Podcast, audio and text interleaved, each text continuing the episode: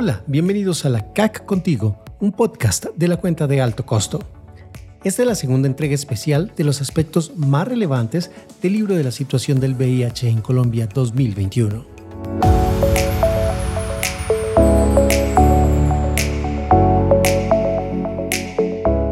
En el año 2014, la cuenta de alto costo presentó el consenso basado en la evidencia de los indicadores mínimos para evaluar los resultados de la gestión de la atención de las personas que viven con VIH en Colombia. Y desde entonces, la CAC ha hecho un seguimiento estricto de la evolución de dichos indicadores. Y para hablar de este tema, nos acompañan Julián Hernández, Silvia Trujillo y Luis Alejandro Moreno, de la Coordinación de Gestión del Conocimiento de la Cuenta de Alto Costo.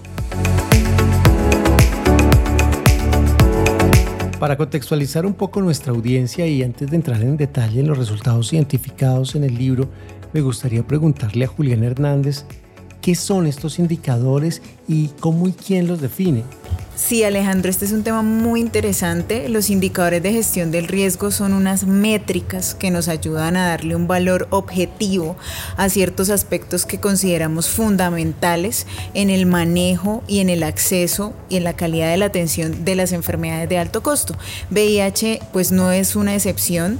En VIH contamos con el consenso que se realizó en el 2014. Este consenso tiene una participación de todos los sectores del aseguramiento y del sistema sistema de salud en Colombia, así que eh, pues está la garantía de que es un proceso participativo, que los indicadores no se definen de manera unilateral y que buscan principalmente priorizar estos aspectos claves de la gestión para realizar una mejor medición y un monitoreo continuo de cómo se van dando estos logros o cuáles son esos puntos a mejorar en relación al manejo de las enfermedades de alto costo en el país.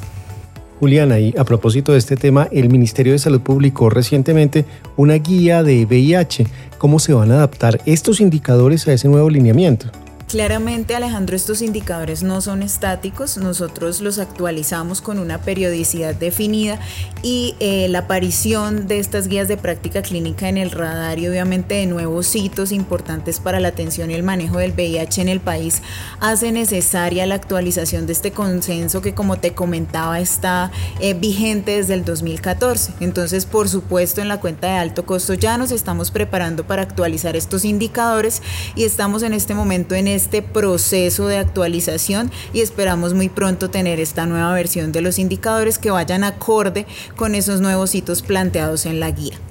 Bueno, muchísimas gracias Juliana y teniendo en cuenta este amplio panorama de lo que son los indicadores de gestión, nos gustaría invitar a Silvia para que ella nos contara cuál fue el comportamiento de estos indicadores en las personas viviendo con VIH y SIDA en Colombia.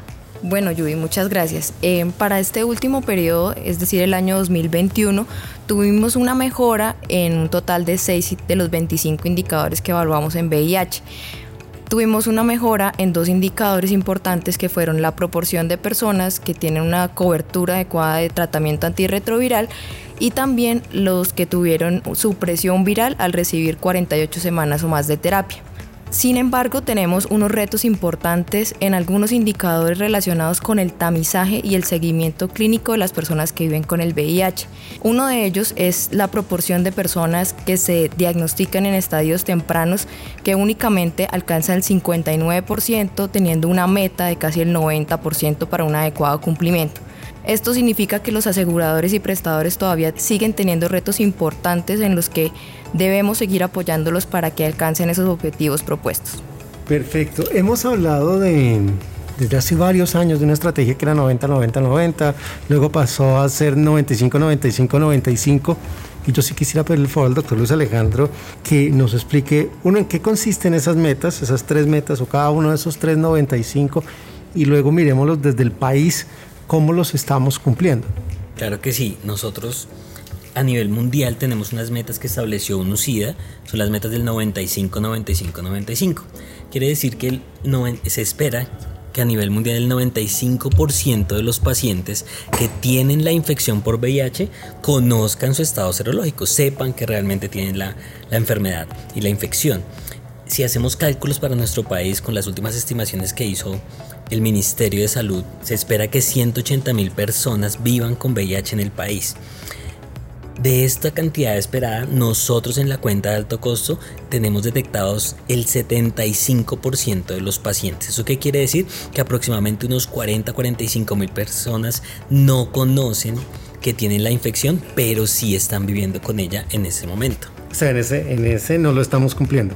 No estamos cumpliendo, estamos aún lejos de cumplir el, eh, pues nuestra, nuestra meta y como ya lo mencionamos también en nuestro otro podcast anterior, pues eh, tenemos un problema de identificar los casos, sobre todo por toda la situación de la pandemia y pues esto va a empeorar la situación. Listo, ¿cuál es ese segundo 95%?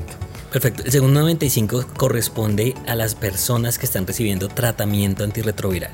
Entonces se espera que también el 95% de las personas que ya se encuentran diagnosticadas pues reciban el tratamiento pues que les va a dar el control de la enfermedad que como sabemos no es una curación pero pues sí vamos a lograr que mejore y que controle y que sobre todo no se transmita la infección.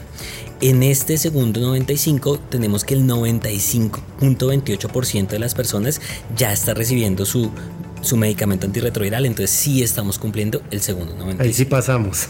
Ahí sí lo logramos. ¿Y el tercero es? Y el tercero que tenemos es que de esas personas que están recibiendo tratamiento, pues logremos controlar el virus, es decir, controlemos la carga viral. Eh, para el corte que se utiliza, que es de menor a mil copias, tenemos que el 85% de los pacientes o de las personas están logrando la supresión viral. Entonces aún tenemos allí otro, otro faltante para lograr cumplir nuestra meta. De acuerdo con esto, Luis Alejandro, ¿qué podríamos hacer como sistema de salud y como país para dar cumplimiento a esos 2.95 que nos hacen falta? Bueno, yo en nuestro primer 95 que mencionamos sobre los pacientes diagnosticados, pues debemos hacer unas campañas de tamizaje muy fuerte, sobre todo concentrándonos en esas poblaciones que hemos identificado como poblaciones clave, que sabemos que tienen una prevalencia más alta de, la infección. Entonces debemos identificar y buscar en ellos cuáles son los, los pacientes con esas conductas de riesgo y pues hacer que los pacientes accedan al sistema mucho más oportunamente. Y en segundo lugar, pues para lograr el siguiente 95, que es que logremos esa supresión de la carga viral, se debe trabajar en adherencia a los pacientes. La mayoría de los pacientes con VIH que no logran los resultados en la carga viral, generalmente es porque tienen una pobre adherencia a los medicamentos, alguna presencia de eventos adversos, en otros casos pues por muchas dificultades sociales que rodean a los mismos pacientes, el estigma al que están sometidos los pacientes, pues todo esto dificulta el acceso de ellos mismos al sistema de salud y debemos trabajar en, generar unos ambientes diferentes, mucho más acordes a las necesidades de los pacientes y donde podamos lograr esa, esa final adherencia que es lo que estamos buscando todos. Retos muy importantes los que nos plantea el doctor Luis Alejandro Moreno y es clave reafirmar el compromiso de todos los actores del sistema de salud para cumplir cuanto antes con las metas globales y poder contar así con mejores resultados en las personas que viven con VIH.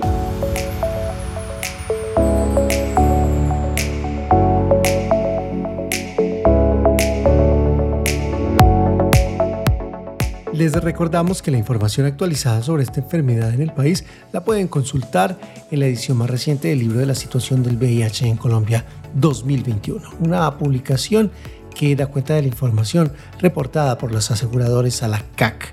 Y no olvide consultar nuestra página web www.cuentadaltocosto.org y seguirnos en Twitter, LinkedIn y Facebook para mantenerse al tanto sobre la información que genera la CAC respecto a cada una de las enfermedades catastróficas.